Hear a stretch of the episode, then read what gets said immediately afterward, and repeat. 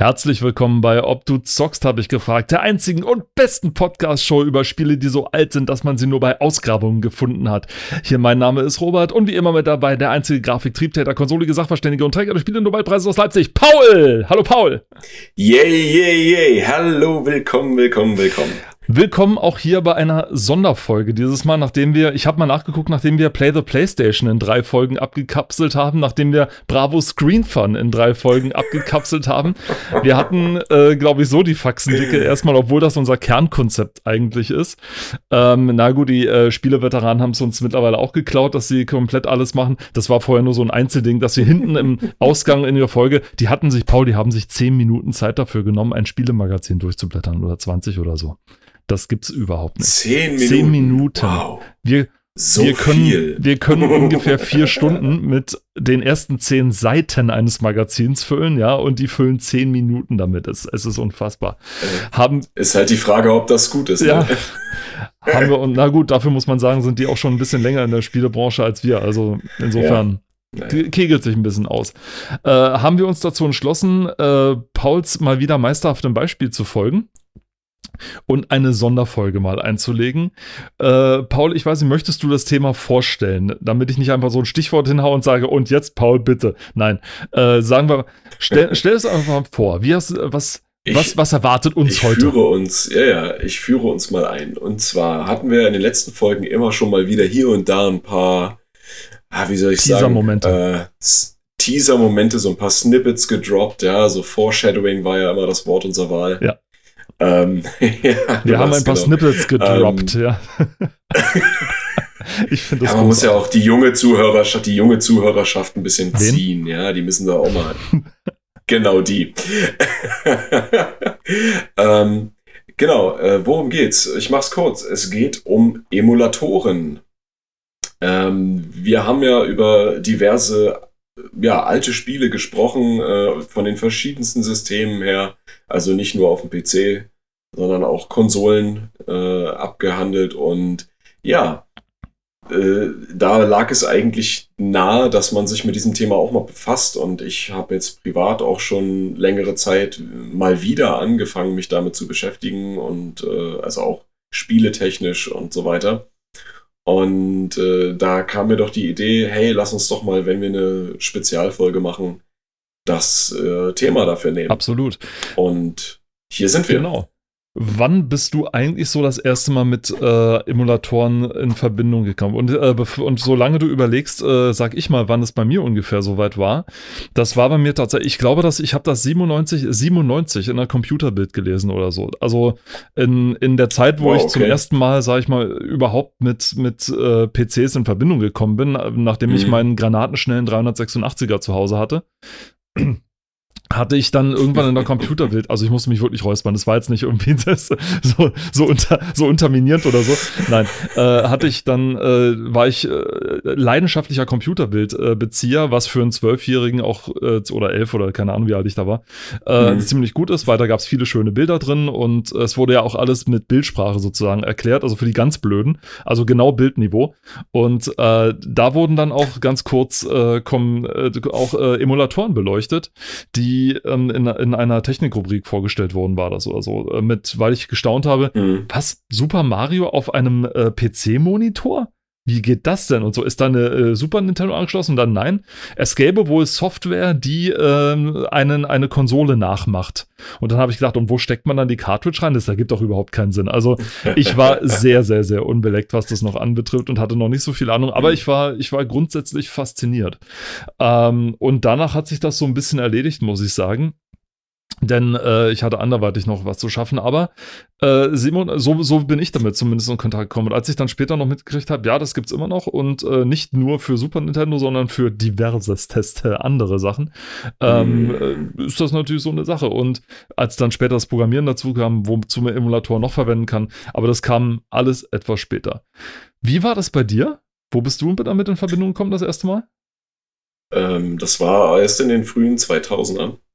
Und zwar, äh, ich hatte schon meine PlayStation 2. Äh, das weiß ich schon.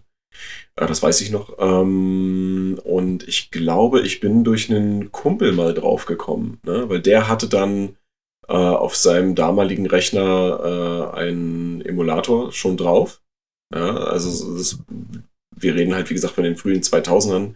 Da war das Ganze zwar schon im Kommen, aber noch im, im Vergleich zu heute, ja, nicht so stark ausgebaut. Äh, und er hat dann dort, ich glaube, was war es? Ich glaube, Mortal Kombat 1 oder 2 äh, drauf gehabt. Ja, was es noch für ein äh, Super Nintendo gab auch schon. Und äh, genau, das haben wir dann dort auch gezockt. Und so bin ich das erste Mal in Kontakt damit gekommen, habe dann aber erst sehr viel später damit angefangen, mich wirklich damit auseinanderzusetzen. Äh, genau, das ist ja eigentlich eher so dann auch aus der, aus der Situation heraus entstanden, dass ich äh, als Jugendlicher natürlich nicht so viel Geld hatte, mir die Konsolen zu kaufen, die ich gerne hätte, nur um bestimmte Spiele zu spielen. Äh, Ausleihen war auch nicht immer möglich und äh, dann habe ich mich halt erinnert, ja, es gab doch diese Möglichkeit, das auf dem PC zu machen. Wie geht das? Und äh, so kommt man dann über fünf verschiedene Ecken suchen hier, suchen dort, ähm, ja, auf die richtigen Begrifflichkeiten, weiß dann, wonach man genau suchen muss und äh, ja, dann beginnt man mit dieser Technik sich auseinanderzusetzen. Und so war das dann bei mir. Ja, Genau. Später kam das dann bei mir auch dazu, weil ich ein riesen äh, Pokémon-Freund war oder zumindest die Serie mochte und dann irgendwann so in dem in den Beginnertagen des Internets und so weiter, also als es so anfing populär zu werden, wo kann man denn mhm. eigentlich hier Pokémon im Internet finden und so weiter? Also wo kann ja, man denn, genau. wo kann man denn ähm, sowas äh, suchen und so weiter?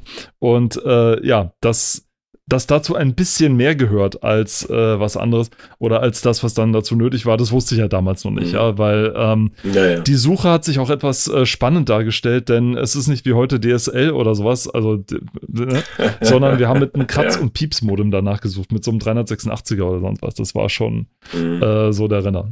Später dann mit ISDN. Hatte ich nie. Hatte ich nie tatsächlich. Hattest Hatte du nie? ich nie. Nein, okay, nein, ich bin okay, direkt von, ja. von 256 zu, ähm, zu äh, nee, zu von 56k zu DSL gesprungen, genau. AOL DSL ja. wohlgemerkt, ja. Also das. Ja, ja, AOL DSL. Das, das Tausender. Bin ich schon drin? Das ist ja einfach. Die Jüngeren wissen überhaupt nicht, was damit jetzt gemeint ist. Die wissen, die denken sich, hä, wie, wie bin ich schon drin? Das war ja einfach. Damit so. ist ein ehemaliger Tennisstar gemeint. Das Schlimme an, ja. äh, das ist jetzt total off-topic, aber das Schlimme an äh, Boris Becker ist ja tatsächlich, wenn du dir tatsächlich anguckst, was der so mal geleistet hat oder was der kann oder warum der so ein Tennis, ja, ja, der ist ja, der ist ja der absolute Überflieger in der Tenniswelt gewesen für eine Zeit lang und dann äh, so, so äh, zu AOL dann abgestürzt, so ungefähr. Ähm, äh, ja, das war dann. Brauchen wir gar nicht erst von Wollen Anfang. wir erst gar nicht von Anfang. Kommen wir in die schöne Welt der Emulatoren zurück. Jawohl. Genau. Äh, du hattest ja gesagt schon, äh, du bist ein sehr großer Pokémon-Fan gewesen, zumindest von der Serie und so weiter, und hast dann geguckt, wie kann man das auch auf dem PC zum Laufen kriegen. Und wenn ich mich so zurückerinnere, die ersten äh, emulierten Spiele, die ich tatsächlich wirklich gespielt habe, waren ja auch welche, die noch recht einfach zu emulieren waren, nämlich ja, so Gameboy-Spiele oder äh, NES und SNES-Spiele. Und das sind ja auch die, die man am meisten findet, beziehungsweise gefunden hat damals. Ja, äh, die waren einfach zu kopieren, die waren einfach darzustellen. Ja, die haben jetzt nicht irgendwie eine Monsterleistung gebraucht. Und äh, genau, die, man konnte damals auch schon, ich glaube, es gab schon Controller, die man auch an PC schließen konnte, mit dem man das dann steuern konnte. Ansonsten halt Tastatur und so ein Emulator, da kommen wir dann auch noch dazu, äh, zu der dem technischen Aufbau. Aber man kann ja auch Tasten belegen. Ne? Und das ist ja das Gute. Du, du kannst halt die, die so legen, wie du die brauchst. Und deswegen war es recht einfach, die dann zu spielen, weil man hatte ja auch von der Originalkonsole her, also vom Game Boy oder vom Super Nintendo, hatte man ja nicht so viele Tasten. Ne? Also der, der, äh, das Nintendo Entertainment System, NES, das hatte, glaube ich, äh, ein Steuerkreuz und dann sechs Tasten. Ne? Start, Select, das erste, A, das allererste Super Nintendo? Nee, das hatte, das, das hat hatte das, zwei. Das, nee, nee, nicht, nicht, nicht Super, nein, nicht Super Nintendo. Ach so, okay, ich dachte, du redest Nintendo jetzt vom, vom ersten NES. Das hatte nur zwei. Das Super Nintendo hatte das, äh, sechs da, insgesamt, ja, richtig. Nee, ich meine, ich meine, naja, nee, nicht, nicht zwei, also zwei Buttons, ne? Also Start, Select, dann A und B ah. und das Steuerkreuz. Ja, okay. Das, ich habe das Steuerkreuz das nicht als, als, Taste, als Tasten gesehen. Musst du aber, doch, musst du. Musst ich du, weiß, dass man das als Tasten sehen muss. Herzlichen Dank. Danke für, danke nein, dass du es zählen, nein, nein, dass du es mitzählen musst. Du musst es mitzählen. Also ich finde schon, das ist die Tastatur. Ja, ja, Sinne, ist, ist ne? schon richtig. Dann, ne? Also, aber du du, du, du, du, you get what I mean, ja, meine ich, weißt du? Also es, es, es, gab, es gab nicht viele Tasten. Beim Nachfolger gab es dann halt vier mehr, weil dann noch die Schultertasten dazu kamen, äh, L und R. Ja, und beim Game Boy an sich oder auch dann später Game Boy Advance und so weiter, ne, es gab ja nicht viel. Es, es, die, die Tastaturen oder die Tasten, die es gab, das ist im Vergleich zu den Controllern heute oder so, äh, oder der Anzahl an Tasten, die man belegen kann für ein Computerspiel, ja, MMORPGs zum Beispiel, die brauchen ja Shortcuts 5 Millionen oder so, ne? Gab's ja nicht war auch nicht, äh, war auch nicht gewollt, sage ich mal. Ne? Damals ne? hatte man höchstens ähm, die, das, die Problematik, den richtigen Anschluss zu finden, denn heutzutage, das, richtig, das Schöne, das Schöne ist, ähm, heutzutage schaffst du wirklich alles mit USB zu machen, also fast alles mit USB. Also du kannst Monitore, Tastaturen, es geht fast alles, du kannst ja. alles an USB anschließen. Ja. Die, oder Bluetooth. Die Rechner, oder Bluetooth und die Rechner sind mittlerweile ja. versiert genug oder beziehungsweise die Betriebssysteme sind fortgeschritten genug, dass sie auch sofort erkennen, was, was ist das, was kann ich damit machen, was sind die Ausgänge. Das geht mittlerweile früher. Genau ich fange immer so an wie so ein grumpy old man hier, ja, aber früher, ich weiß noch genau, also du musstest, du hattest entweder deine PS2-Maus mit dem PS2-Anschluss mit neun Pins, du konntest deinen Joystick mhm. oder Gamepad an die Soundkarte anschließen, wir haben es jetzt schon mal kurz angerissen, aber ja, ja, dann musstest du sie an die Soundkarte anschließen, so what, ja, äh, oder du, oder du hattest halt, warst halt äh, einer von den ganz modernen Jungs, die schon mit USB rumgemacht haben, ja, mit USB 1.0, also mit einer unfassbaren Übertragungsrate, ja, aber fürs Joystick hat es gerade gereicht oder für Gamepad halt damals. Ja, ja. Äh, und Du hast auch richtig gesagt, die ersten Sachen, die so emuliert wurden, das waren tatsächlich so NES oder Game Boy. Nicht zuletzt deswegen, weil die Struktur der, der Kerne und der Prozessoren einfach genug war, also der vom NES einfach richtig, genug ja. waren, um ja. sie mit Software nachzustellen. Ja, alles, was in ja. einer Hardware-Sache passiert, kann auch mit Software nachgestellt werden. Das ist auch durch richtig. Und die äh, Software-Architektur war bekannt, denn die Chips, die auf dem äh, Game Boy drauf waren von dem NES, waren fast gleich, äh, um es genau zu sein. Also der, mhm. der Kernchip, der in einem NES drin war, war fast, fast baugleich mit dem vom äh, Game Boy und baugleich mit anderen 8-Bit-Systemen und so weiter. Also da hatten die sich nicht viel genommen. Ja. Äh, nur die interne Struktur war dann halt ein bisschen anders. Was eher dann problematisch war bei gerade Nintendo äh, später, war dann der, äh, der Hardware-Kopierschutz, den Nintendo eingebaut hatte, um ähm, damals noch genau zu bestimmen, welcher Hersteller für das Nintendo-System welches Spiel herstellen darf. Da hatte mhm. Nintendo damals nämlich von Atari gelernt, die ähm, ähm, das nicht hatten und das äh, nicht zuletzt einer der Gründe war, warum 83 die komplette ähm, der Industrie abgestürzt ist. Das ja. ist auch mal so wieder ein ja. Thema für sich. 1983 der große Spielecrash und E.T., ich sag nur E.T. E.T. Äh, e und äh, welches war das andere, was noch dafür gesorgt hat? Pac-Man für den Atari. Hm. Auch zwei Riesendinger, ja. die äh, unfassbar und das das ist auch nochmal eine Sonderfolge wert, um Gottes Willen. Und vor allem die spannende Frage, wiederholt sich das jetzt und so, ne? Aber äh, wir teasern hier ein bisschen zu weit. Ähm, das war, und da hatte eben Nintendo von Atari gelernt und hat einen Chip eingebaut, den, ähm, den sie dann sozusagen, der einen Zweitchip sozusagen gebraucht hat in den Cartridges drinne, damit äh, der mhm. Hersteller das dafür entwickeln und es äh, auch spielen konnte. Das heißt, das musste man dann auch noch umgehen. Womit wir äh, kurz bei der spannenden Frage wären, Darf man das denn? Ist das denn legal? Also, ähm, zu der rechtlichen Seite gibt es äh, hier in Deutschland zumindest nicht ganz so viel.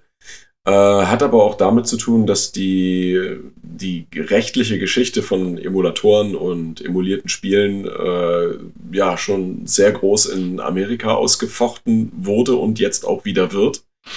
Ja, ähm, die Folge ist mehr oder weniger ja auch ein naja, aktueller Anlass.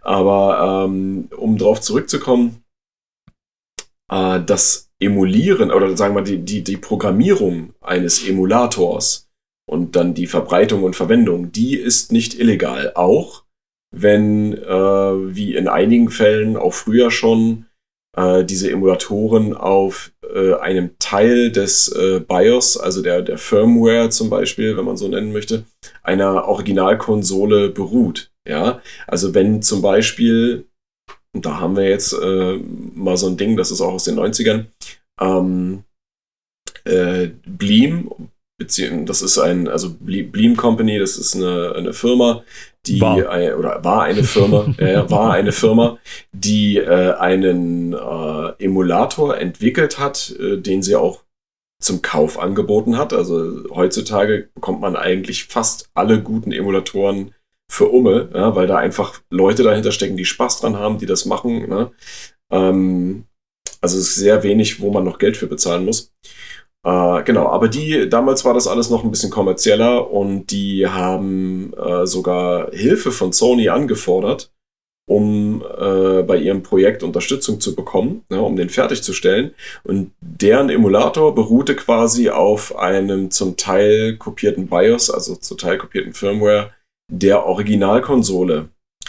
Und Sony hat erstmal die Zusammenarbeit verweigert, also hat auch gesagt, nee, wir helfen da nicht, das ist Schwachsinn. Und die haben sich dann aber auch, äh, naja, bedroht gefühlt quasi von der Marktseite, ja, ähm, und haben eine Klage eingereicht wegen. Nicht nur eine, äh, sondern äh, richtig. Ja, ja, aber ne, ich ja, ja, nö, ne, aber sie haben trotzdem erstmal eine Klage ja, ja, eingereicht. Da ging es um, um Copyright Infringement, ne? Also äh, Urheberrechtsverletzung. Und sie haben über kurz oder lang gesehen, sie haben das zwar verloren, also es wurde nicht äh, Sony recht gegeben, denn, das ist auch wieder was, in Amerika gibt es das Fair Use Prinzip. Und dieses Fair Use Prinzip besagt, dass äh, auch urheberrechtlich geschützte Dinge bis zu einem gewissen Grad ohne die Zustimmung des Urhebers verwendet werden dürfen. Und diese, diese Kopie des BIOS, die zum Teil stattgefunden hat, um, wieso hat die Firma das gemacht, durch Reverse Engineering, ja, diesen Emulator zu schreiben, fiel unter das Fair-Use-Prinzip. Und somit wurde der Firma auch weiterhin gestattet, das zu betreiben. Ja, also diese Erstellung eines Emulators ist somit nicht illegal gewesen. Ne? Die haben sich da, also die, die, die Verteidiger von Bleem haben sich da ein Beispiel genommen an einem Fall aus 1992. Äh, das musste ich vorhin auch selbst erstmal herausfinden. Und zwar ging es da um Sony Computer Entertainment versus Connectix Corporation. Und Connectix war auch eine Firma, die verschiedene äh, Softwarelösungen und so weiter erstellt hat äh, die dann aber irgendwie später zu Apple integriert wurden. Und also die, die Firma gibt es auch nicht mehr. Ähm, und diese Firma hat die Virtual Game Station entwickelt. Die Virtual Game Station ist also auch nichts anderes als ein Emulator. Und auch hier äh, hat Sony verloren. Ja, also es gab dann noch eine Klage, weil sie auch Original-Screenshots von PlayStation 1 Spielen, also von PlayStation Spielen auf der Verpackung zu diesem Emulator hatten. Ja, den konnte man halt als, als, als Hard-Software, als, also als Disk kaufen. Ähm, und auch bei jeglichen Werbekampagnen äh, wurden dann irgendwelche von diesen Screenshots verwendet und dagegen wurde auch geklagt. Äh, dem wurde aber auch nicht stattgegeben. Ähm, genau.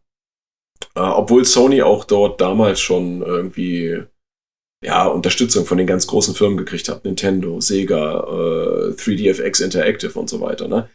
Ähm, hat nichts gebracht. Die haben trotzdem verloren. Und äh, somit war das dann ein Präzedenzfall, mehr oder weniger, äh, an den sich dann später auch andere Fälle orientiert haben. Ähm, genau. Und das Ganze hat halt mehr oder weniger dadurch geklappt, dass es dieses Fair-Use-Prinzip gibt, was man eben auch sehr arg dehnen kann. Ja, äh, man kann das quasi, ich glaube, das Fair-Use-Prinzip ist somit das, das, das grauste, schwammigste Rechtsgebiet, was es irgendwie gibt. In den USA. Weil man kann das, also, ja, ja, in den USA, wohlgemerkt. Also wir reden jetzt hier nicht von Deutschland, weil, wie gesagt, da gibt es nicht so viele Infos, aber dieses Fair-Use-Prinzip, ähm, von dem, was ich bis jetzt erfahren habe, ist es tatsächlich sehr dehnbar. Und genau, Bleem äh, hat dann zwar gewonnen? virtuell gesehen alle Fälle gewonnen, war dann aber durch die Kosten dieses ganzen Verfahrens dazu gezwungen, ähm, ja, in die Pleite zu gehen. Und äh, einige Assets von der Firma äh, wurden dann über eBay versteigert. Und somit gab es Bleem dann nicht mehr und natürlich auch nicht mehr den äh, Emulator Bleem bzw. Bleemcast. Bleemcast war dann die Version für Dreamcast. Für Dreamcast, genau. Ja, also es sollte ermöglicht werden, auch auf der Dreamcast PlayStation-Spiele zu spielen. Ähm, das Interessante war, dass schon damals die, äh, die Technik äh, so programmiert wurde und verwendet wurde, äh, dass die Spiele tatsächlich auch besser aussehen konnten. Ja, es wurde auch damit geworben. Ja, wenn man sich mal so Vergleichsscreenshots anschaut, äh, ich glaube, es gibt, ja, es gibt da zig verschiedene, aber ich habe vorhin einen gesehen von V-Rally. Mhm. Oder, Gran Turismo, glaube ich, meinst du, äh, oder? Also das ist so dieser Nee, nee, nee. Okay. Ich meine das ich meine ein okay, Rallye-Spiel. Okay. Ähm, ich meine nur die, ist, die, Ach nee, sorry, sorry. Ich korrigiere mich. R4, Ridge Racer Type 4. Okay. So, äh, und auf dem Original-Screenshot von der PlayStation, ja, sieht man zwar das, was man sieht, ne, äh, aber jeder, der die PlayStation 1-Grafik kennt, weiß, dass sie äh, recht pixelig ist. Pixelig und kantig ist, ja. Und tatsächlich äh, die Bleem-Version hier äh, unter dem Beispiel von Bleemcast, also auf der Dreamcast, ähm, hat Kantenglättung. And Sieht halt einfach super, super smooth aus, ja. Also du hast keine pixeligen Kanten. Gar nichts. Das ist super interessant. Schon für damalige Verhältnisse, ne? Und äh, wie wir auch später dann noch drauf eingehen werden, was, äh, was die ja heute, was Emulatoren heute alles so schaffen, ist auch grandios, ne? Absolut. Aber wie, wie gesagt, äh, zu den Emulatoren an sich, die sind nicht illegal. Anders sieht es dann aber wiederum aus mit den Spielen. Und bei den Spielen ist es so, die sind ja auch definitiv urheberrechtlich geschützt. Ja. Und es gibt ja immer so dieses Gemunkle von, ah, wenn ich das Spiel aber besitze, dann kann ich mir selbst eine Sicherheitskopie davon machen. No. Uh -uh. Wenn es einen, also gerade wenn es auch einen Kopierschutz gibt, den man umgehen müsste, macht man sich, so wie man den umgeht, strafbar, weil es ist ja eine vom Entwickler eingebaute Sicherheitsmechanismus, ja, der ja eben verhindern soll, dass man was an dem Produkt ändert oder das Produkt kopiert. Ja. Und ähm, genau, wenn man das umgehen muss, wenn man das aushebelt, dann macht man sich ja, dann macht man sich strafbar. Ne? Und klar, auch wenn, oh, ich sag mal, es gibt, gibt ja auch die Möglichkeit, dass zum Beispiel Indie-Hersteller oder ähm, Spiele, die schon recht alt sind, dass dann da auch der, das Urheberrecht ausläuft oder so weiter, ne? Was in den USA auch wieder anders ist, da dauert das dann äh, für 57 Jahre, bis das überhaupt mal irgendwie ne, äh, aufrecht. Aber äh, die, die, bieten, die, die bieten das ja dann zum Beispiel auch ohne Kopierschutz an, ne? Also äh, GOG, also Good Old Games zum Beispiel, die machen das ja mit allen Vertragspartnern, wo die die alten Spiele rauskramen und so weiter, die Rechte sich sichern. Äh, die bringen sie DRM-free raus. Äh, DRM steht in dem Fall für Digital Rights Management. Und das ist im Prinzip auch sowas wie eine, ja, wie ein Schutz, ja, für, für die Produkte. Und die werden dann quasi, ja, hier nicht mehr implementiert. Und so kann man die dann, ja, free to, free to use im Endeffekt anbieten. Äh, natürlich für Geld in dem Fall.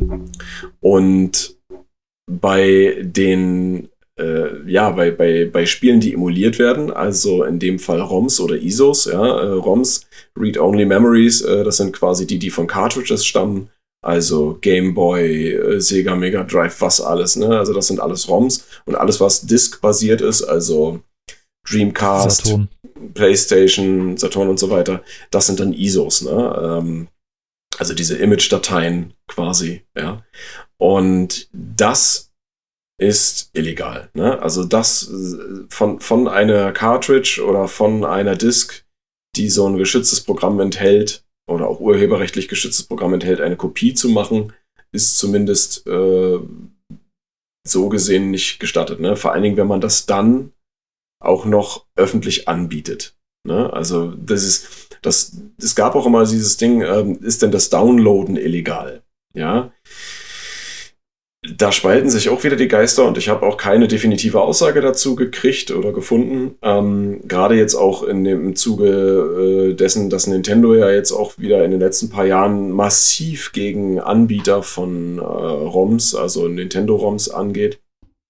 Ähm, das Anbieten ist definitiv illegal. Ja, äh, auch wenn sich die Leute, die das anbieten, dadurch nicht bereichern, finanziell. Ja, ist einfach das Verbreiten von kopierter Software äh, für, für die sie nicht die Rechte besitzen, ergo illegal.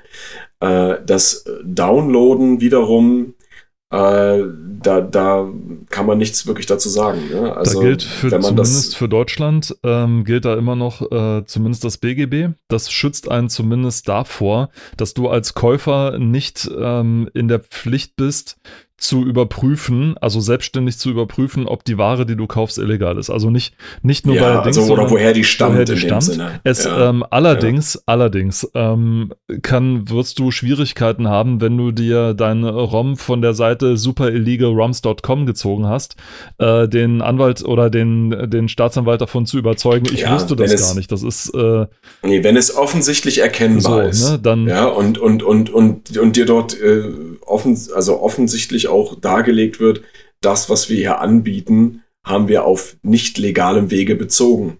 Ja, und, und du das siehst, dann kannst du eigentlich niemandem weismachen, dass du es nicht gewusst siehe hast. Die ganzen, siehe die ganzen Unterlassungsklagen ja. mit ähm, äh, gestreamten Filmen oder sonst was. Ne? Genau, ne? genau, genau, das. genau. So, ne?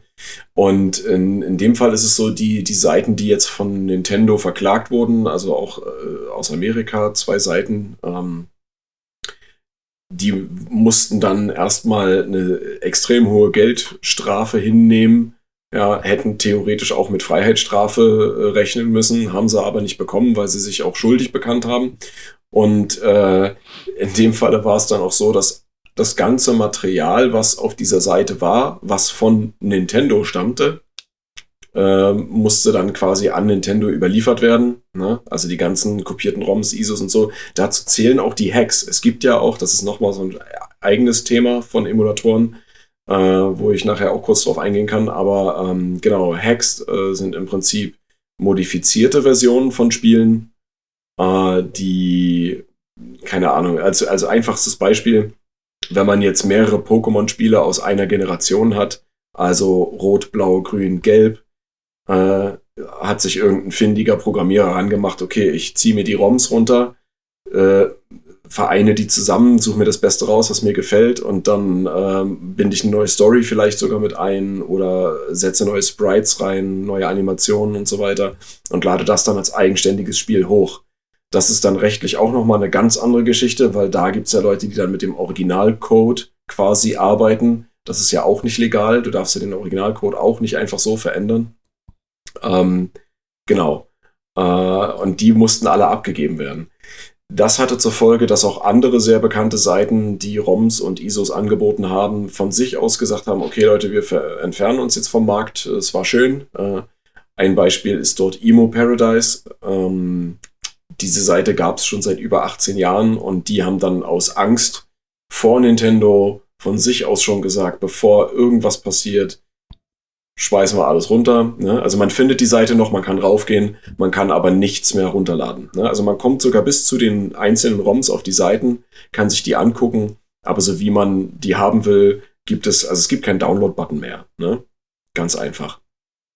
Und äh, ja, so viel im Prinzip zur rechtlichen Geschichte. Ne? Also es ist recht schwammig, es ist zum Teil legal, zum Teil illegal.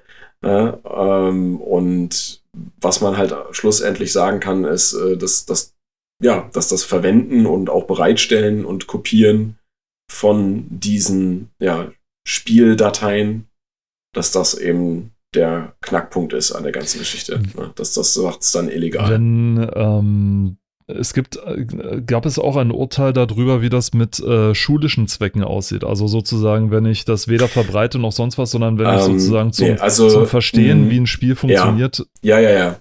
Also äh, so, so wie es einem bildungstechnischen Hintergrund obliegt, ähm, ist es nicht zwangsweise, also ist es nicht illegal. Ne? Also die Sache ist halt, äh, wenn ich jetzt, gehen wir mal davon aus, wir haben das äh, Schulfach Informatik und bei da geht es dann irgendwie darum, äh, wie kriege ich bestimmte Software oder Hardware emuliert.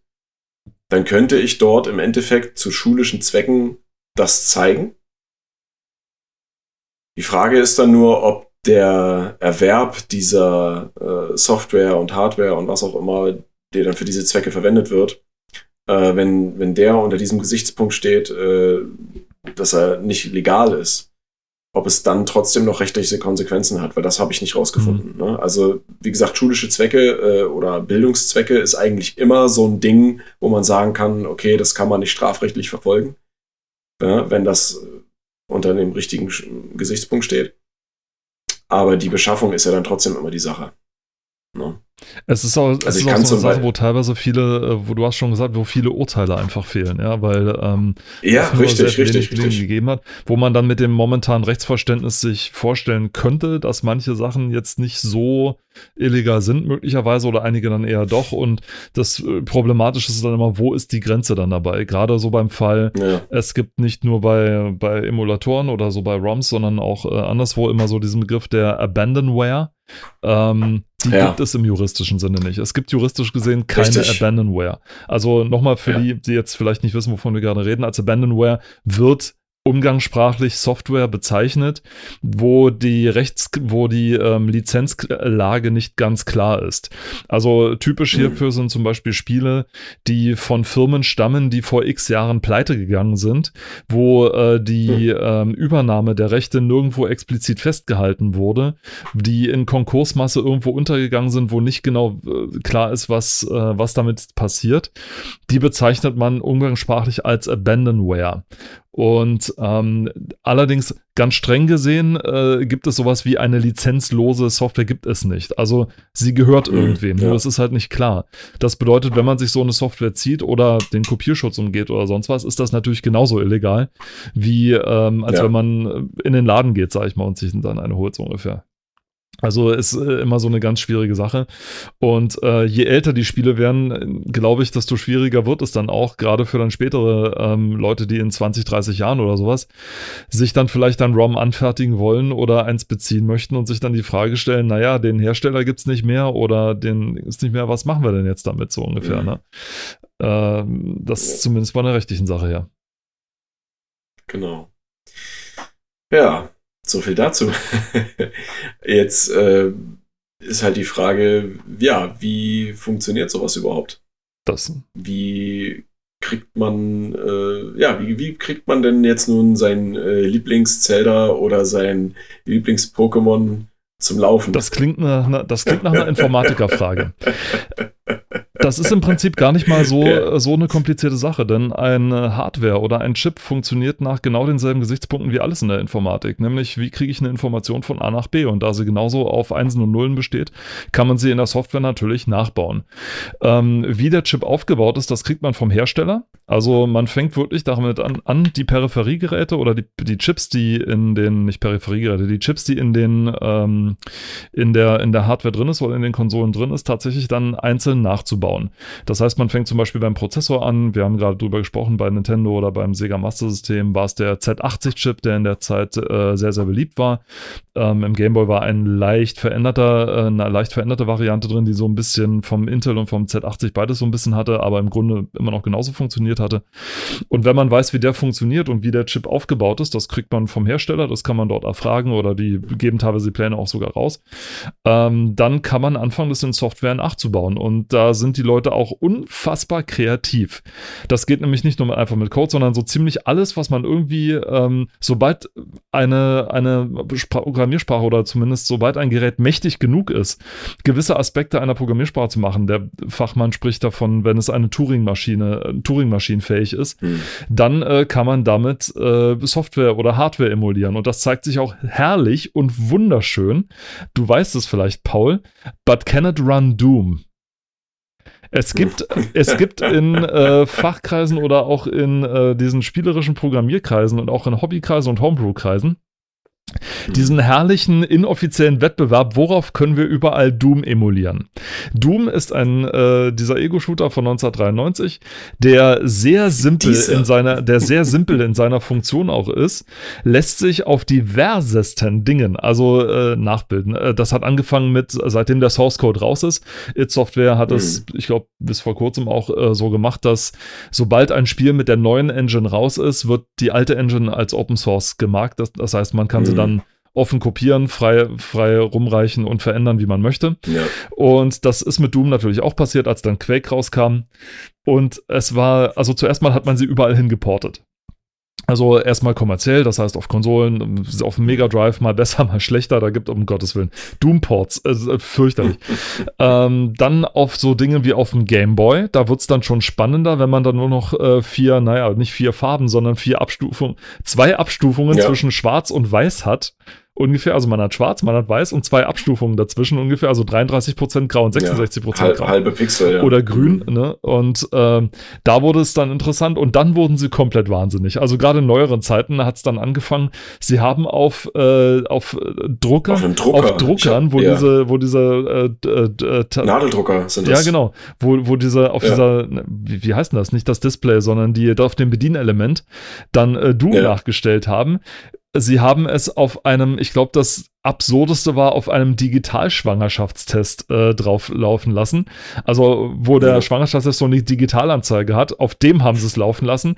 Und äh, ganz verrückte Kerle haben es auf Minecraft in, auf einer Schafsherde emuliert. Also sie haben, ja, sie haben ja, sozusagen eine Schafsherde eingezäunt mit, keine Ahnung, äh, einer ganzen Haufen Schafe, sind hochgefahren und haben dann die Farbe der Schafe äh, in, innerhalb dieses Pix verändert. Großartig. Also Genial. Großartig. Also auch generell, was, was, was die Minecraft-Community teilweise schon geschafft hat, also auch so dieses Emulieren von einem, äh, ja, von ganzen Rechnern oder von, ja. äh, von Taschenrechnern, alles Mögliche. Ne? Also du kannst ja Betriebssysteme dort quasi schon äh, darstellen. Das ist gigantisch, ne? Und, und das mit Doom, das habe ich auch gesehen. Also Unwahrscheinlich krass. Unwahrscheinlich und, krass. Und äh, wenn wir schon beim Entwicklungsaspekt sind, Emulatoren, also wir sind jetzt auf den legalen Aspekt eingestiegen, ne? für den Hausgebrauch, sage ich mal, ja. darf ich bei mir zu Hause jetzt einen Emulator benutzen oder nicht.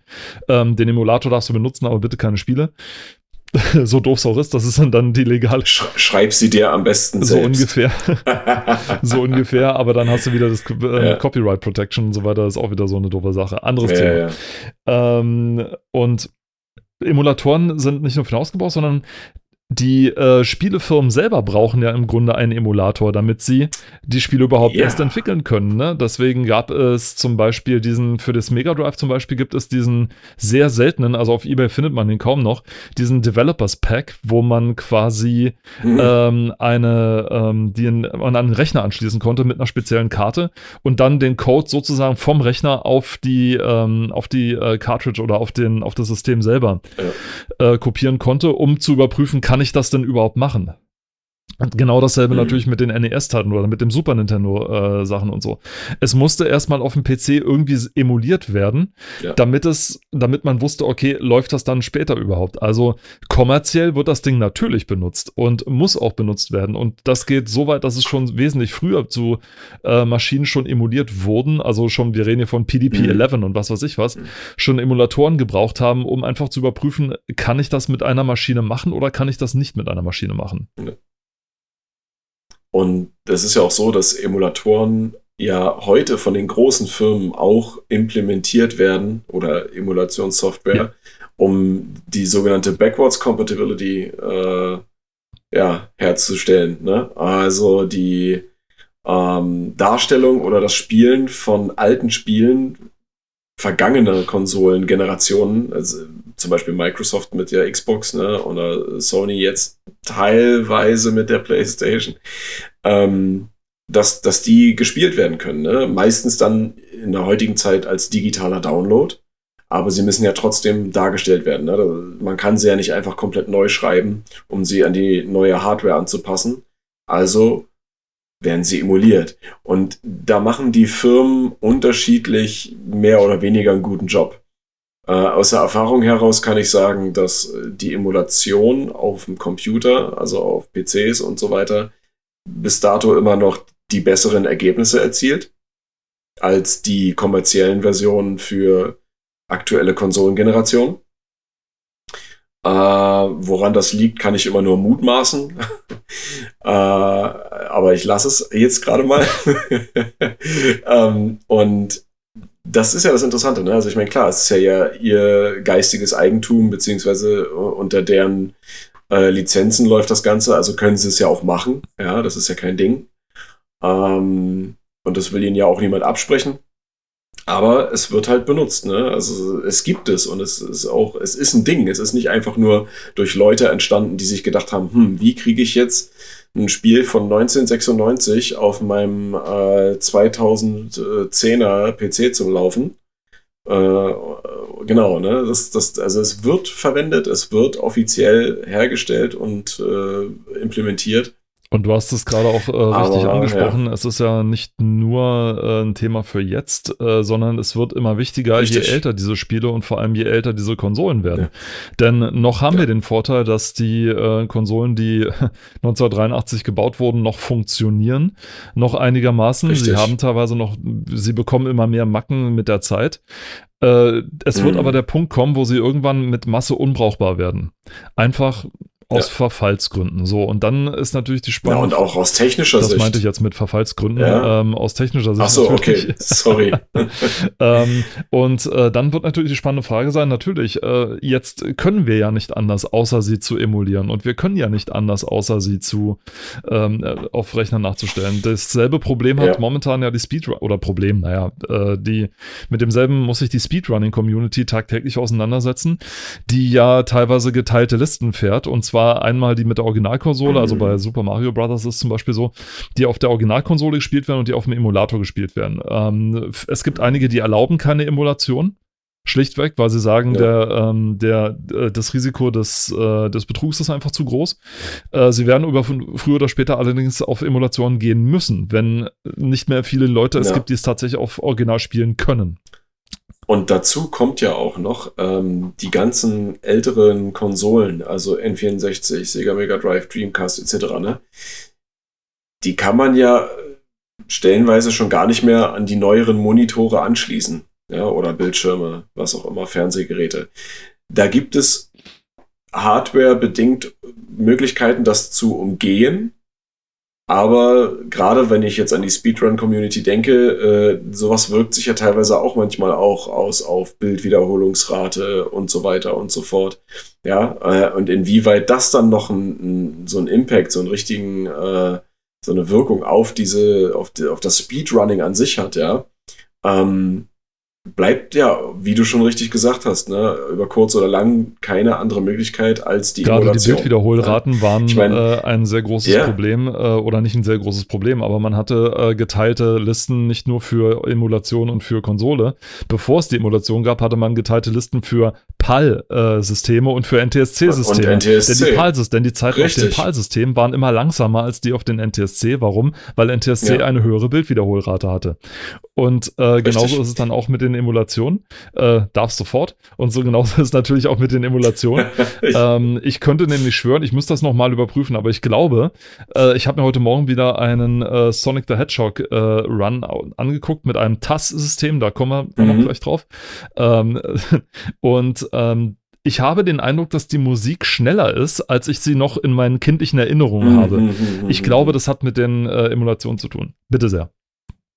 Also zum Thema der Bildwiederholungsraten, ne? also nur mal zum Vergleich und für die, die es nicht wissen, wenn ich jetzt auf einen N64 gehe, zum Beispiel, ja, also Nintendo 64, ähm, da war das so, die, äh, die NTSC-Geräte, also Amerika und Japan, nur mal als Beispiel, die liefen alle auf 60 Hertz. Hieß, die haben auch eine Bildwiederholungsrate von 30 Bildern pro Sekunde wohingegen die PAL-Version, also hier zum Beispiel Deutschland, die liefen alle nur auf 50 Hertz. Das heißt, die Bildwiederholungsrate lag bei 25 Bildern pro Sekunde. Und wenn man, das, da gibt es auch viele, und ich habe mich in letzter Zeit ja sehr viel damit auseinandergesetzt, auch weil ich auch wieder angefangen habe zu sammeln und zu spielen ähm, auf dem N64. Äh, viele sagen immer, so wie man eine NTSC-Konsole hatte, will man eigentlich nicht mehr zu PAL zurück. So, und wenn man sich Videos anguckt, was teilweise schwer darzustellen ist bei Videos, also man muss es eigentlich live sehen, äh, Vergleich, ja, also zum Beispiel, ähm, keine Ahnung, wenn man jetzt einfach Zelda Ocarina of Time nimmt oder ein Spiel, was ein bisschen schneller ist, wie zum Beispiel Sonic. Jet Force Gemini, oh, Sonic, ja. Sonic war Speed, das ähm, war Segas Verkaufsargument. Dann, ja, das ist, Sonic ist eigentlich der Speedrunner. Oh, ähm, herrlich. Super schlecht. Äh, nein, aber dann, äh, und, und diese, diese Spiele von den zwei verschiedenen Konsolen zeitgleich nebeneinander laufen lässt ja, dann sieht man einen gewaltigen Unterschied. Ne? Also diese Darstellung, die ist schon anders. Und das ist auch der Grund, warum viele Sammler und Sammlerinnen äh, sich beide Konsolen kaufen. Ne? Es gibt ja, das hat dann aber auch noch damit zu tun, dass es noch so ein Region-Lock gab, äh, der verhindert hat, dass man zum Beispiel US-amerikanische Spiele auf einer japanischen Konsole spielen konnte, obwohl das beides obwohl das beides NTSC war. Äh, amerikanische, also NTSC-Spieler auf PAL und umgekehrt ging sowieso nicht. Ähm, dazu kommt man dann später vielleicht auch noch, aber das also ist auch wieder ein Thema für sich. Aber äh, heutzutage lässt sich das teilweise technisches, also technisch alles umgehen. Aber für die richtigen Puristinnen unter äh, den SammlerInnen ist das so, dass wirklich da stehen dann halt mal so zwei, drei N64 rum, ne? Weil das halt einfach für alle, äh, für eine unterschiedliche Region steht momentan nur eins, eins Aber gut. Bei mir gerade nur eins, aber das zweite ist schon gedanklich in der, in der Anschaffung dann. Weil, ja, brauche ich ja.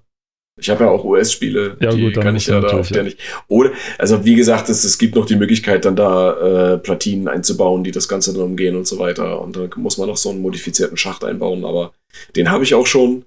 Aber eigentlich wäre es einfacher, wenn ich mir jetzt noch so eine NTSC-Konsole kaufe und da nur den Schacht einbaue. Na gut. Ähm, aber jetzt sind wir schon wieder ein bisschen abgeschwiffen. Dafür, aber das ist genau, unsere Spezialität. Unser Podcast steht für Abschweifen. Ja, ja, ja, ja, ja. Ob du abschweifst, ja. habe ich gefragt. Ähm, nee, aber das, äh, um, um darauf zurückzukommen, auch nochmal auf, auf die Speedrunner natürlich, ne? Ähm, was, was da aber bei der Emulatorengeschichte auch die Sache ist, du kannst ein und denselben Emulator in der aktuellsten Version auf zwei identischen Rechnern installieren und trotzdem kann es unterschiedlich, äh, unterschiedlich wirken. Also ähm, es kann sein, dass er auf dem einen sofort läuft, ja, wenn man ein und dasselbe Spiel testet und auf dem anderen eben nicht. So. Und man kann, das ist ja das Gute an den Emulatoren, je nachdem, wie gut sie programmiert sind, aber meistens sind sie das ja so. Ähm, du kannst sehr, sehr viel Feintuning betreiben. Sehr viel. Ja, wenn ich jetzt zum Beispiel an einen Emulator für eine, ganz einfach für die PlayStation 2 denke, da gibt es ja verschiedene und die sind auch, die haben alle ihre Vor- und Nachteile, aber die meisten davon haben wirklich eben äh, den Vorteil, dass du extrem viele Feineinstellungen vornehmen kannst. Und das musst du auch. Unter anderem gibt es ein sehr großes Segment, was äh, die Bildwiederholungsrate angeht. Und da ist es zum Beispiel so, äh, wenn du ein, das habe ich zum Beispiel bei einem Emulator für den GameCube. Wenn man dann äh, Eternal Darkness Requiem äh, spielen möchte, dann kann es sein, dass das Spiel zwar läuft, wenn du da einfach, wenn du nichts weiter einstellst und, und einfach das Spiel lädst, dass dann dieses Spiel läuft, aber du hast Aussetzer im Ton und es hackt alles ein bisschen. So, und dann kannst du dir anzeigen lassen, wie ist denn gerade meine Bildwiederholungsrate. Und dann siehst du, dass trotz dessen, dass die Framerate äh, äh, unlocked ist, also nicht festgesetzt ist, ne, dass du quasi unendlich viel zur Verfügung hättest, wenn du wolltest, wenn dein System das leisten kann. Dass das Spiel aber trotzdem nur auf, was weiß ich, 28 äh, Bildern pro Sekunde läuft. Und dass, die, dass das Spiel nicht auf 100% Leistung läuft. Und dann kannst du dort zum Beispiel die Framerates manuell äh, überschreiben. Ja, also Override, äh, Overclock äh, machen und somit dann diese, die Prozentzahl auch über 100% Leistung schieben. Das geht manchmal bis 200, bis 400 Prozent, je nachdem, wie die Emulatoren, wie gesagt, geschrieben sind. Und dann äh, löst das manchmal schon viele Probleme. Ja, also es hängt tatsächlich viel an der Framerate. Hätte ich auch nicht gedacht. Aber dieser Emulator gibt dir halt dann die Möglichkeit, das manuell zu kontrollieren. Und dann kannst du zum Beispiel, wenn du die äh, Geschwindigkeit und die ähm, Leistungsstärke auf, sagen wir mal, 125 schiebst, hast du deine 60 Frames per Second und äh, hast ein flüssiges, makelloses Spielerlebnis. Mhm. Und äh, da, das ist ein sehr gutes, das ist ein sehr gutes Stichwort. Was mir sofort dabei eingefallen ist, ist, ähm, ich weiß nicht, inwiefern du da drüber gestolpert bist. Ähm, es gibt jetzt momentan, ich glaube, es ist immer noch ongoing, ich bin mir aber nicht ganz sicher zum Zeitpunkt dieser Aufnahme, ähm, einen äh, Betrugsfall zu klären äh, beim, in der Speedrunning Community und zwar ein Betrugsfall, der schon mehrere Jahrzehnte alt ist. Und zwar geht es da nicht nur, nicht, nicht um Super Nintendo, sondern noch älter, um äh, Donkey Kong. Und zwar auf die, äh, auf oh. den Automaten, auf den Donkey Kong Automaten. Ja. Ähm, nämlich um einen, also nicht nur um einen, sondern es gibt um mehrere Betrugsfälle von ein und derselben Person. Äh, ganz kurz, äh, die werden darauf verklagt, dass sie den Wert Wert der damaligen ähm, Speedrunning-Liste Twin Galaxies, äh, was damals eine sehr erfolgreiche Website war, ah, Twin was Galaxy. damals eine sehr erfolgreiche ja, Website ja. war, künstlich hochgehalten haben, indem sie einen ähm, äh, Spieler zum, zur Ikone hochgepusht haben, der es nicht verdient hatte, laut so, so die Klage. Und, ähm, ja, ja, ja. und haben jetzt mit den Videoaufnahmen oder mit neueren Videoaufnahmen äh, wollen sie beweisen, dass der Mann äh, geschummelt hat. Nämlich indem offenbar dort eine Version einer sogenannten eines MAME-Emulators zu sehen ist. Woran haben sie das festgemacht? Wenn man das Ding nämlich Frame für Frame abspielt, bilden sich dort ähm, Bildfragmente, ohne jetzt zu tief äh, technisch da einzusteigen, bilden sich Bildfragmente, die sich im Original nicht bilden können, technisch gesehen. Warum? Weil die das Original auf 60,6 Hertz läuft und nicht äh, wie und nicht wie das MAME auf 60 Hertz, ja? ja. Denn das ist nämlich das, was man auch zum Beispiel nehmen, also es wurde die auf diverse Art und Weisen bewiesen, dass es so ist. Einmal durch Forumbeiträge, die, äh, wo sich Leute aufgeklärt haben, hey, ich habe Ton- und Bildaussetzer, wenn ich das mit diesem Emulator mache. Was mache ich denn falsch? Naja, du musst von 60 auf 60,6 Hertz gehen, dann funktioniert es auch wieder, ja. Ähm, wenn man den Forenbeiträgen nicht glaubt, dann kann man auch gerne gucken, ähm, sich die, die Schaltpläne von, von der Original, von Original Board an sich anzugucken. Dort steht es auch drin. Und wer ganz hart möchte, wir können es auch einfach messen. Ein- und Ausgaben messen, ja, guck mal, ja, ja. die Waldfee, 60,6 Hertz. Und das ist eine von den Sachen, die dem Mann fürchterlich auf die Beine gefallen sind oder auf die Füße fallen werden. Ähm, und das, daran musste ich gerade so denken mit den Bildwiederholungsraten, denn die sind natürlich ein äh, ziemlicher Crusher, was das angeht. Genauso wie bei den 50 und bei den 60 Hertz Sachen und das stimmt natürlich. Gerade bei schnellen Spielen, also bei Rennspielen jetzt zum Beispiel, ja, äh, die möchtest du nicht mit 30 ja. Frames spielen. Ich habe immer mit 30 nee. Frames per Second gespielt. Seitdem ich es mit 60 gespielt habe, möchte ich nichts mehr anderes. Das Schöne ist, Richtig. auch jede Steigerung, äh, was davon angeht, ist eigentlich äh, mehr oder weniger sinnlos. Die Steigerung von 30 auf 60, die merkst du noch. Mhm. Von 60 auf 120, die merkst du nicht mehr. Oder nicht mehr so stark. Ja. Also, oder eigentlich gar nicht mehr. Ich, ich meine, man hat mal, ich meine, man hat, hat mal einen Versuch gemacht, irgendwie mit Leuten, also so ein Blindtest. Ja, es, es hat, nee, es, es, hat damit zu tun, dass das Auge äh, irgendwann nicht mehr hinterherkommt. Ne? Wenn so viele Bilder pro Sekunde gezeigt werden, ähm, äh, erkennt, erkennt das Auge rein technisch schon gar keinen Unterschied mehr, ne? weil du den, den Cut quasi zwischen Bild und Bild und Bild und Bild kann das Auge nicht mehr ausmachen. Ich glaube, Kinofilme laufen auf was? 24. 24, ja, ne, 24. Ähm, und, und das ist ja schon flüssig, ja. Ähm, wenn du das dann natürlich äh, noch ein bisschen steigerst, äh, okay, gut, aber man erkennt halt einfach keinen Unterschied mehr. Also auch damals, als es ähm, bei den HD-Fernsehgeräten richtig losging, nicht mehr mit HD Ready, sondern Full HD, wo dann Fernseher beworben wurden mit 600 Megahertz und äh, einer Bildwiederholungsrate von was weiß ich. Äh, und dann wurden die zu horrenden Preisen angeboten. Panasonic ne? oder so oder, oder Thompson mit 100 ja, Hertz. Ja, genau. Und 100 Hertz Röhrenfernseher, also ne? hier Röhre. 100 Hertz Röhrenfernseher ja. und du dich gefragt hast, Leute, wir gucken in Deutschland mit 25 Vollbildern die Sekunde. Äh, oder, oder ja. 50 Halbbildern die Sekunde. Warum um alles? Was sollen wir denn mit das, 100 Hertz? Was, ja. Ja, ne? Und das ist auch, auch momentan so, das findet man aber auch immer wieder. Also zum Beispiel die neuesten Gaming-Laptops und so, ne? Die, die haben entweder 120, ja. 144 oder 300 Megahertz. Herz.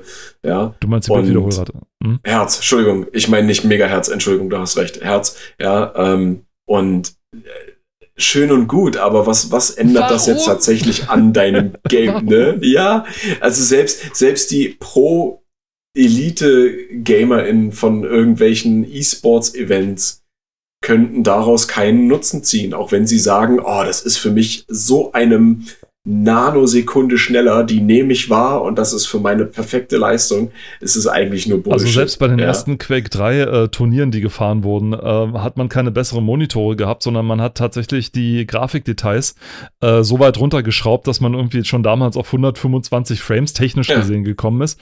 Ja, dass, dass, dass, die, dass die Performance äh, einfach dass besser die Performance war. besser ja. ist. Und das ist ich ja meine, die Monitore genau, haben zwar nicht mehr gezeigt, was aber halt bei der höheren äh, Frame-Dings ist. Ähm, es, die, die, äh, die Bedienungselemente werden ähm, äh, more responsive, sag ich mal. Also die werden schneller umgesetzt. Ja, genau. Aber auch nur bis zu einem gewissen Grad, denn irgendwann ist halt auch Feierabend, ja? Ja, natürlich.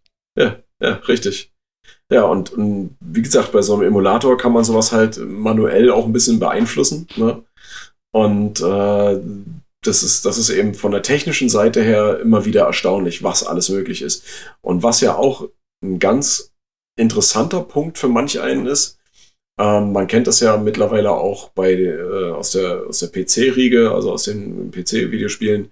Ähm, ENB-Series äh, oder äh, irgendwie, äh, wie heißt das, Sweet Effects Injection und sowas.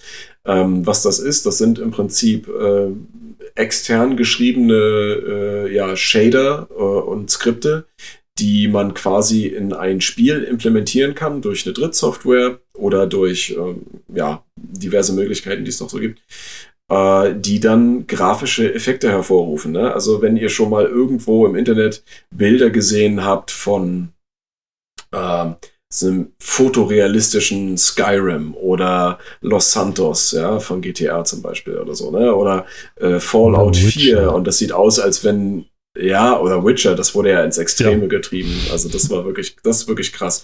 Äh, und das ist eine riesen Community, ne? Und ich meine, da gehören noch andere Sachen dazu, wie HD-Texturen und so weiter.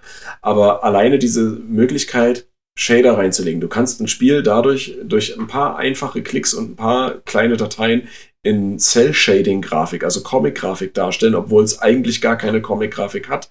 Ja, du kannst ähm, äh, SSAO und äh, MXAA, also diese ganzen Anti-Aliasing und äh, Filtermodule, das kannst du alles implementieren, äh, ohne, ohne selbst programmieren zu können, ohne irgendwie einen Quellcode und einen Source-Code von hinten nach vorne zu durchforsten. Ja, das geht alles so. Und Emulatoren, zumindest die meisten Emulatoren, bieten sowas auch an. Ja, man kann theoretisch, wenn man will, Legend of Zelda Ocarina of Time für ein N64 äh, mit seinen 60 Frames per Second zocken und dann dabei noch ein HD-Texturen-Pack implementieren. Ja, äh, ich habe letztens schon was gesehen äh, mit äh, so, so, mit, mit ähm, so God-Ray-Effekte, also halt so äh, Licht, was durch Wolken und Bäume scheint, ja, sowas, äh, wo dann die Alpha-Texturen so modifiziert wurden von den Bäumen, weil es sind ja nichts anderes außer Texturen. Ja, ähm, Gräser und Bäume äh, sind äh, alles eigentlich immer in 2D. Das sind nur Texturen, bis auf bei Bäumen der Stamm. Das ist schon ein 3D-Modell, aber äh, die, die, ähm, ja, auf Englisch heißt es Foliage, ähm, also das, das Grünzeug, ja, die Blätter, äh, das sind alles nur 2D-Texturen, die sich mitdrehen, wenn du dich Sprites. bewegst, ja, um halt diese Sprites, ne, das sind äh, um diese Illusion zu erzeugen und Transparenzeffekte werden dann halt durch Alpha-Channel, Alpha-Kanäle äh, dargestellt und das wurde so modifiziert, dass halt auch das geht. Ja, also quasi fast schon Ocarina of Time mit äh, RTX, ja. Und äh, das ist so unwahrscheinlich krass und das geht halt einfach, ja. Äh, und so kann man quasi seine Lieblingsspiele auch nochmal in einem ganz anderen Gewand kennenlernen, was teilweise wirklich auch äh, was ausmacht, ne? Also den Originalcharme soll es ja nicht irgendwie äh, verändern oder so. Es soll ihn halt einfach äh, ersetzen, um mal was für einen völlig anderen Blickwinkel drauf zu kriegen. Ja. Und das ist halt auch so eine tolle Möglichkeit, die man hat durch Emulatoren. Ja, und das ist ziemlich, das ist, das ist cool, das ist ziemlich geil. Und ähm, ich finde, da gehen wir dann schon wieder in die, in die künstlerische Richtung. Ja. Ähm, inwieweit kann man jetzt künstlerische Freiheit da beschneiden? Ja, wenn man sagt, okay, das, was ihr macht, ist eigentlich illegal, sieht aber cool aus. Ja. und noch ein ganz wichtiger Punkt, den ich finde, der, ähm, weil wir ja jetzt auch schon so ein bisschen auf, auf die Geschichte eingegangen sind, also auch was Speedrunning angeht und äh, generell das, das, das Emulieren von Spielen äh, zu Bildungszwecken zum Beispiel. Irgendwann, und darauf läuft es ja hinaus, haben wir ja auch schon gesagt, haben wir nicht mehr die technischen Möglichkeiten, um die Original-Hardware und die Original-Software in dieser Kombination zu nutzen. Ja? Anschlüsse gehen verloren, die werden erneuert, ersetzt durch neuere Varianten. Äh, es gibt ja, das habe ich ja vorhin gerade schon gesagt im Kontext zum Speedrunning, es gibt ja Möglichkeiten, momentan noch diese Konsolen anzuschließen durch Adapter, die Drittfirmen entwickelt haben, ja, äh, um zum Beispiel den äh, Super Nintendo oder das Sega Mega Drive äh, an einen normalen UHD-Fernseher oder 4K-Fernseher anzuschließen. Äh, natürlich mit dem Verlust an Qualität, aber das ist erstmal die andere Sache. Das kann man auch alles modifizieren, zum größten Teil, aber egal. Ähm, aber wenn das nicht mehr geht, wie bewahrt man dann quasi die Videospielgeschichte für die Nachwelt? Es muss ja nicht sein, um sie aktiv zu spielen, sondern einfach nur zu Bildungszwecken. Wie archiviert man das? Und Nintendo hat es ja jetzt leider sehr klar gemacht. Denen ist das egal, die wollen das nicht. Ja, also wenn es nicht mehr möglich ist, dann ist es nicht mehr möglich und dann äh, kann man zum Beispiel auch in Amerika dieses Fair-Use-Prinzip nicht so weit biegen und brechen, äh, dass man das dann zu diesen Zwecken trotzdem kopieren darf, so ein Spiel, um es zu archivieren für die Nachwelt, ja, sondern es darf nicht gemacht werden. Und wie andere Firmen das sehen, weiß ich nicht. Es gab ja jetzt leider keine, keine weiteren äh, Fälle dazu oder Äußerungen. Aber gerade jetzt mal am expliziten Beispiel Nintendo ist es tatsächlich so, dass es zumindest für die Außenwelt jetzt so rüberkommt, als wenn denen das völlig wurscht ist. Die bieten zwar ausgewählte Titel äh, im, im E-Shop an zum Download, zum Beispiel für die Switch, ja, äh, aber auch nur sehr stark begrenzt. Und das kann niemals das Verlangen der, der Fanbase oder auch von NostalgikerInnen und so weiter äh, decken. Ich sehe ja. Legionen von, uh, von Historik, von Schwarzhistorikern, die sich äh, die Schwarzkopien anfertigen und dann im Geheimen irgendwo bunkern, bis es Nintendo nicht mehr gibt und dann sagen, hier, wir haben es doch aufbewahrt. ja, also äh, ja, klar. Also ich meine, ich, ich finde es eine gute Sache. Ja, ähm, und warum sollte man das nicht tun? Ne? Filme werden doch auch archiviert. Man hat heute noch Filmrollen oder äh, so, so Super 8 und Mikrofilmrollen äh, von irgendwelchen äh, offiziellen Produktionen, die einfach gebunkert werden, um dann irgendwann als, was weiß ich, 12K Remaster äh, zu erscheinen, ja, auf einer Super Holo Disc in äh, 2175 ähm, und das ist voll okay, oder was, ja. Aber so wie Nintendo sagt, äh, okay, man kann das Spiel nicht mehr originell, also original unterstützen. Wir wollen es aber auch nicht als Download äh, äh emuliert anbieten, dann geht es halt einfach unter. Das lässt auch so ein bisschen, äh, ich weiß nicht, so diese, das lässt es nicht so erscheinen, als wenn die Firma irgendwie sehr viel Selbstliebe hat für ihre Produkte oder für die Produkte, die für sie oder durch sie gemacht werden. Und das ist irgendwie schade. Weil das ist, äh, also ich meine, solange es Menschen gibt, spielen Menschen. Sie vertreiben sich die Zeit. Und äh, natürlich über die Jahrtausende, über die Jahrmillionen sind äh, diverse Tätigkeiten verloren gegangen, die wurden nicht überliefert ne, und so weiter. Und man findet sie vielleicht nur durch Historical Reverse Engineering raus. Ja. Ähm, aber jetzt, wo wir diese Möglichkeiten haben, die technischen Möglichkeiten, ja, und auch dieses, es gibt ja auch ein kollektives Gedächtnis, ne? Wenn sowas medial aufgebauscht wird, sowas gab es ja früher nicht, dann setzt sich sowas fest und sowas wird ja auch weitergereicht. Und es gibt ja immer wieder Fälle, die das Ganze dann wieder hervorholen. Ja? Warum sollte man dann nicht einfach sagen, ach, scheiß drauf, wir machen das, wir erklären das irgendwie nach, keine Ahnung, nach 120 Jahren erklären wir dieses Produkt zum Allgemeingut und wir machen das öffentlich für alle jeder kann damit machen, was er will. Ja? Einfach um die Geschichte zu bewahren. Weil das ist, gerade Gaming ist eine so wichtige Geschichte und ich denke, Emulatoren sind da eigentlich so dieser, dieser Schritt in, in die richtige Richtung. Auf einem Weg von, ja, von Archivierung und äh, von, von diesem kollektiven Wissen, was man weiterreichen muss. Schritt, genau. Auf jeden Fall notwendig. Lass uns ja. zum ähm, Abschluss nochmal äh, auf eine, an, vielleicht äh, versöhnlich enden. Jetzt habe ich also meinen legalen Emulator mhm. äh, zu Hause und darf aber damit keine geschützten Spiele spielen. Hm, doof, was mache ich denn jetzt? Es gibt eine äh, sehr aktive Homebrew-Szene, heißt das. Also die Leute, die für Systeme, für diese alten Systeme tatsächlich neue Spiele machen. Das heißt, neue Spiele und ja. äh, sozusagen mit dem Know-how, was man im Programmiertechnischen oder im Informatischen heute hat, ähm, dort einbringen, um den Konsolen Effekte zu entlocken, die man so vorher noch gar nicht gesehen hat oder nicht gedacht hat, dass das überhaupt möglich ist. Ja? Ähm, ja. Was möglich ist, wusste man natürlich damals schon. Also man wusste genau, was kann ein Atari ähm, 56, 57, 5600 oder sowas, was kann der, was kann ein Master System, was kann ein Nintendo. Ähm, nur es hat halt meistens die Zeit gefehlt. Ähm, Spielentwicklung war damals noch wesentlich enger getaktet, als es heute ist. Und heute ist es schon eng getaktet, mhm. aber damals war es teilweise noch schlimmer. Ähm, und man hatte einfach nicht die Zeit, um äh, in gewisse Sachen investieren. Die Leute heute haben Zeit und das ist heute auch kein Problem, ob ein Spiel vier Jahre braucht, um es entwickeln zu. Das war damals ein Unding, sofort. Das war damals ein Unding. So, jetzt?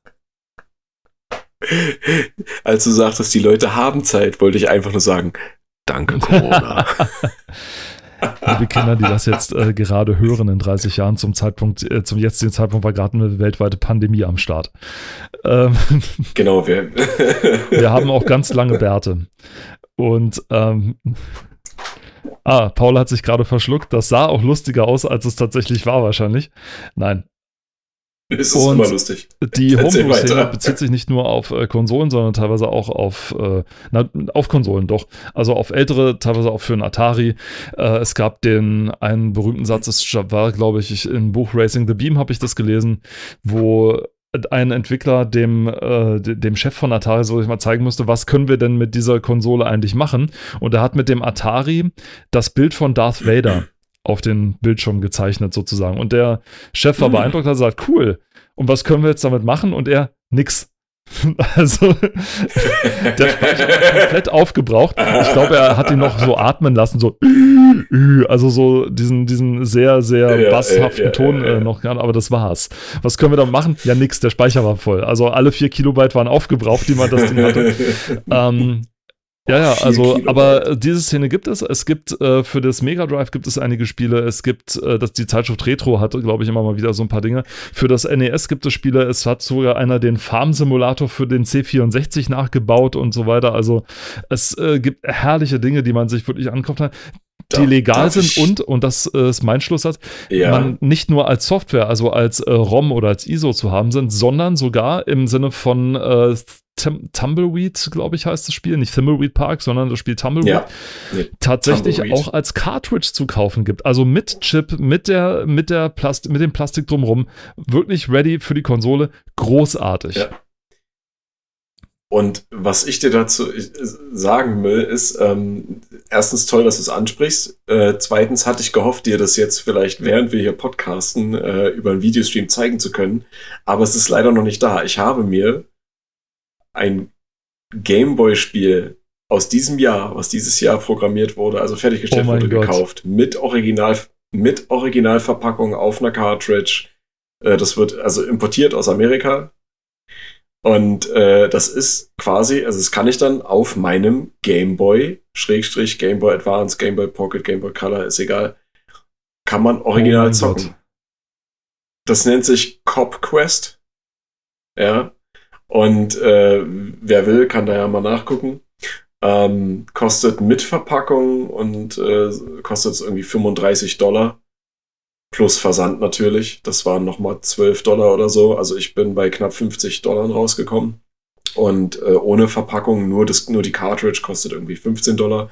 Und der Hersteller bietet es natürlich auch kostenlos als ROM im Internet an. Legal natürlich, weil selbst programmiert, ist ja also vollkommen legal.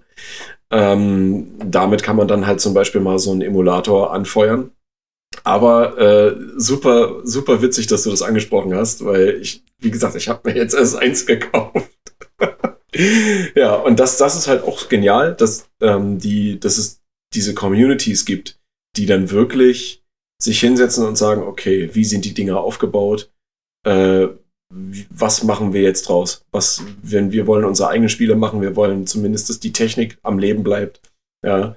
Äh, und wenn sie dann auch noch die Möglichkeit haben, das auf, ja, auf so eine Cartridge zu ziehen, auf so ein Modul, äh, umso besser. Ich meine, so die Gehäuse, die kann man sich überall als äh, 3D-Datei äh, besorgen und dann mit einem 3D-Drucker einmal durchgejagt, fertig. Oder du findest eine Firma, die die, die Dinger sogar gießt oder presst oder was auch immer.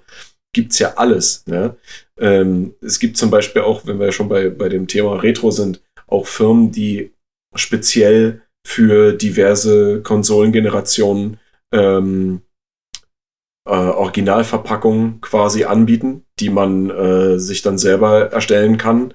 Wobei da ist es auch nicht ganz so mit dem, mit dem Urheberrecht wieder, es ist auch wieder so eine Geschichte, ne? Also oh, die Verpackung ist ja auch geschützt. Ne? Äh, du kannst sie dir im Endeffekt auch selber ausdrucken, zuschneiden und dann zusammenfalten. Das geht auch. Äh, du kannst dir äh, original äh, Kunststoffverpackungen äh, kaufen, mit denen du deine Produkte, also deine, wenn du eine Sammlung hast, ne, mit denen du dich schützen kannst und so weiter. Ähm, aber wenn das halt alles irgendwann nicht mehr geht, dann braucht man die dann braucht man so unbedingt, natürlich. Und auch aus diesem, ja. und auch aus diesem Aspekt heraus äh, mit dem ähm, mit, aus, und aus dem Aspekt heraus mit dem Bewahren und mit der, mit der technischen Weiterentwicklung, hast du auch sehr gut gesagt. Und denn ähm, das Ding ist ja, was auch dahinter steckt, ist so ein bisschen der Gedanke, ähm, haben wir eigentlich die technischen, die technischen Fortschritte, die wir gemacht haben, haben wir die wirklich 100 zu 100 Prozent ausgereizt. Und die damalige Demoszene, die es schon zu C64-Zeiten und schon davor gab, also die äh, Grafik- und Sounddemos gemacht haben, die haben schon gezeigt, nein, wir nutzen es nie. In der Spanne, in der es das existiert, nutzen wir es nie aus. Und was die auf dem Super mhm. Nintendo äh, gezeigt haben, du hast es in der letzten Folge, glaube ich, angesprochen, oh, ähm, ja. wo sie tatsächlich echtes Raycasting äh, simuliert haben ja. auf dem, auf dem, auf Super Nintendo Hardware äh, zeigt mhm. und Spiegelungen, Reflections, alles, zeigt also eigentlich ganz deutlich, ähm, wir lernen vor allem eine Sache dadurch, wir nutzen die Technik nicht zu 100% aus, wie wir sie nutzen könnten. Das heißt, und das waren mhm. Sachen, die sind, keine Ahnung, 30 Jahre her oder 40 Jahre. Und ja. deswegen kann man sich gerne darüber überlegen, wie viel wir jetzt die Technik noch nicht ausnutzen, was da noch alles ja. möglich ist. Also es ist super spannend und es bleibt auch spannend und ich äh, freue mich drauf, weiterhin von diesen Homebrewern zu sehen, zu lesen. Ich bin da sehr verantwortungsvoll mit dabei Fall. oder sehr, nicht sehr verantwortungsvoll. Habe ich verantwortungsvoll gesagt? Nein, nein. Ja, ich, ja, ich wollte du, verfolge das sagen und dann ist verantwortungsvoll dabei rauskommen. Ich weiß es nicht. Okay. Das ist mein, das ist, mein Sprachzentrum ist äh, manchmal etwas merkwürdig drauf. Nein, ich, ver, äh, ich verfolge verfolge das natürlich auch sehr gerne und sehr intensiv auch und äh. Bin immer wieder überrascht, was da gemacht wird. Mit diesen wundervollen Worten äh, unsererseits beenden wir diese äh, wunderbare Folge, diese sehr spannende Folge, wie ich fand, war doch mal was anderes. Wir werden, wir haben ja. weitere Ideen für Sonderfolgen, die wir natürlich jetzt nicht verraten werden, ja, weil wir ja natürlich total sind. wir, wir, wir droppen, wir droppen gerne mal zwischendurch oh. ein paar Snippets. Weißt du, es bereitet mir ein wohliges Kribbeln das Herz hoch, wenn du sowas sagst, weißt du? Oh. Schön. Und damit war es das für dieses Mal wieder mit ob du zockst, habe ich gefragt. Ganz recht herzlichen Dank fürs Zuhören. Schaltet euch auch beim nächsten Mal wieder ein, zieht euch die Folge wieder runter, guckt es euch gerne an. Bis dahin sagen Tschüss aus Potsdam der Robert. Und aus Leipzig der Paul. Macht's gut, bis dann. Tschüss.